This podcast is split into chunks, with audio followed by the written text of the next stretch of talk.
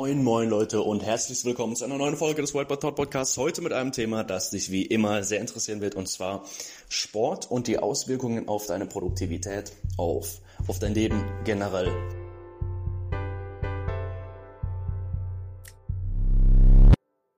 Ich fange einfach mal ganz, ganz basic-mäßig an. Ich denke, ihr wisst es alle schon, aber Sport sorgt dafür, dass erstens euer Stoffwechsel angeregt wird, zweitens zum Beispiel Fettverbrennung eingeleitet wird, drittens Muskelaufbau, dann wird natürlich der ganze Körperapparat, ich glaube man nennt das auch irgendwie Skelettmuskulatur oder so, also ich bin kein Biologe, wie gesagt, aber einfach so ganz vom Prinzip her, eure Skelettmuskulatur, euer ganzer Körper wird eben trainiert und in Stand gehalten. Genauso wie es eben ist, wenn man ein Auto fährt und dieses Auto dann für lange Zeit stehen lässt, dann wird es eben nach dieser langen Zeit, sage ich mal 20 Jahre, schwer sein oder schwierig sein, dieses Auto genauso zu fahren, wie es eben damals gefahren ist.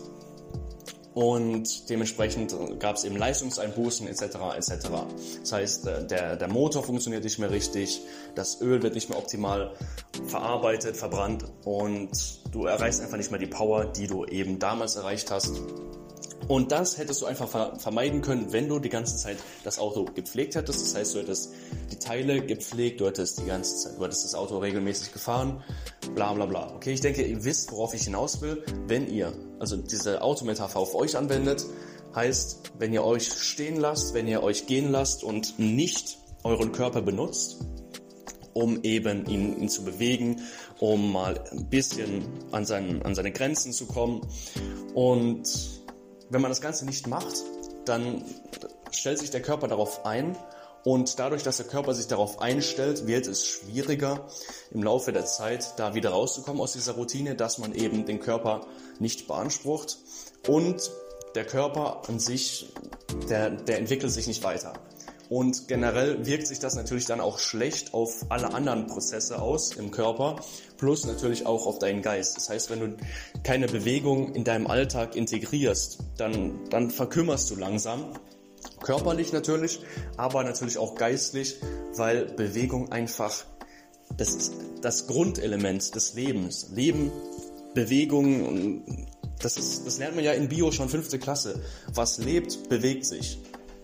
Und wenn du dich nicht bewegst, dann verneinst du, das klingt jetzt ein bisschen philosophisch und aus, aus der Luft gegriffen, aber dann verneinst du das Leben, wenn du die ganze Zeit nur rumsitzt und nichts machst. Das heißt, du solltest dich bewegen. Einfach aus dem Grund, weil wir von Natur aus dafür gebaut sind, uns zu bewegen.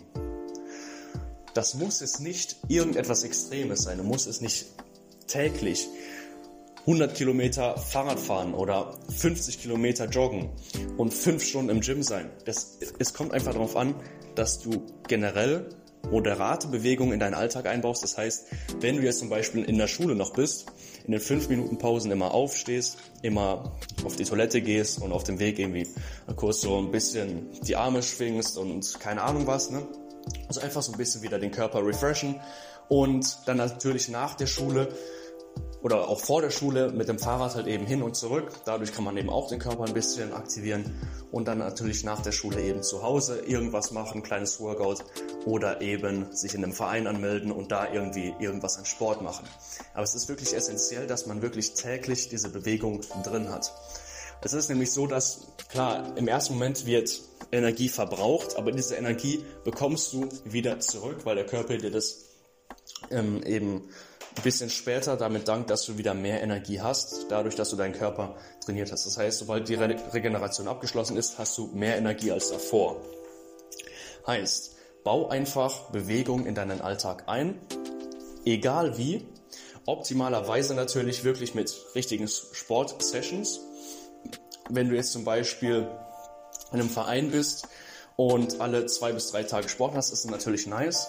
Aber du solltest auch bedenken, dass du jetzt in den Regenerationstagen, sage ich mal, nicht nur die ganze Zeit rumliegst. Du solltest dennoch irgendwie Bewegung in deinem Alltag drin haben. Das heißt, es muss wirklich nichts Extremes sein. Es kann auch einfach nur fünf Minuten um den Block laufen sein. Irgendwas. Überleg dir halt einfach mal, wenn du jeden Tag fünf Minuten um den Block laufen würdest, was es schon für, ein, für eine Auswirkung hätte. Auf deinen Körper, weil du einfach die ganze Zeit rausgehst, du bist in der frischen Luft, du bewegst dich, dein Körper ist in Bewegung, bla bla bla. Okay? Einfach irgendwelche Form von Bewegung. Man muss eben in Bewegung bleiben, um generell in, in seinem Leben in, in, Bewegung zu bleiben, um, um fortzuschreiten, etc. Klar, man braucht auch Regeneration, aber man sollte immer darauf achten, dass man genug Bewegung in seinem Leben drin hat.